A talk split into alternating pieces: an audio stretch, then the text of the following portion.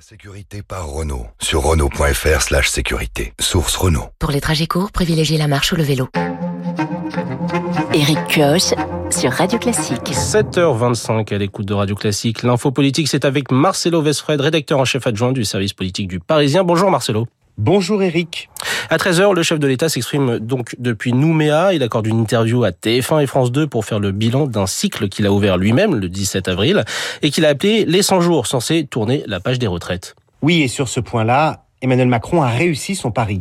La réforme est dans les tuyaux, elle entre en vigueur en septembre, les casserolades ont pris fin, les recours devant le Conseil constitutionnel, comme les propositions de loi du groupe Lyot, tout cela est derrière lui.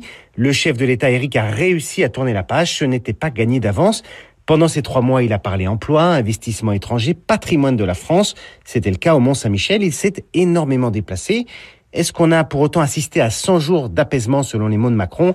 Pas vraiment, pas du tout même dans la semaine d'émeute. On a vu au contraire plusieurs France se tourner le dos. C'est tout l'enjeu de cette interview, arriver à dessiner un retour à la normale. Et comment peut-il se projeter sur la suite, Marcelo? D'abord en expliquant le sens de son remaniement, un peu nébuleux pour beaucoup. Pourquoi ce suspense si c'était pour maintenir Elisabeth Borne Pourquoi huit entrées au gouvernement et trois changements de poste C'est de la continuité et en même temps c'est plus qu'un simple ajustement technique. Et puis il faudra pour Macron ouvrir sur la suite.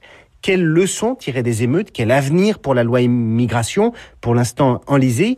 Quand parler de la planification écologique? Quid de la fin de vie qui est dans les cartons? Il y a aussi le chantier institutionnel au point mort. Il est pourtant indispensable, ce chantier, pour réoxygéner notre démocratie. Emmanuel Macron doit redonner un cap pour retrouver, lui, de l'autorité à un moment où ça commence à tanguer sérieusement dans son propre camp. Gérald Darmanin frein. Il se voyait à Matignon, il est déçu.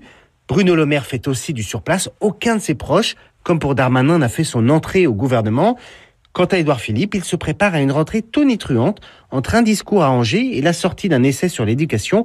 Bref, les 100 jours se terminent, mais il reste encore 4 ans de mandat qui ne pourront pas être du surplace pour Emmanuel Macron. Merci Marcelo Vesfred, rédacteur en chef adjoint du service politique du Parisien. Et maintenant, un coup d'œil à vos unes de la presse avec Marc Bourreau. Bonjour. Bonjour Eric, bonjour à tous. Les titres de la presse, donc euh, à la une, un paysage de désolation. L'île grecque de Rhodes et ses touristes qui fuient les flammes en première page du Parisien ce matin et dans le journal Le Monde. Climat de points. Nous entrons dans un territoire inconnu. Inconnu, lui aussi. L'avenir des fonds marins au cœur d'une bataille des minerais à la une de la Croix. L'inconnu aussi en Israël. Quelles conséquences après les manifestations monstres du week-end s'interroge Libération. Une question aussi ce matin dans, l'opinion. Emmanuel Macron peut-il se remanier à quelques heures de son interview télévisée? Les échos, les taux de crédit toujours plus élevés. Le Figaro, lui, s'intéresse à la drogue, un fléau qui s'étend désormais aux villes moyennes. Vos journaux reviennent enfin largement ce matin sur Jonas Vingegaard, deuxième victoire d'affilée sur le Tour de France, triomphale pour le Midi Libre, la tête et les épaules pour les dernières nouvelles d'Alsace. Vingegaard, chapitre 2, résume pour sa part le journal de l'équipe. Merci Marc.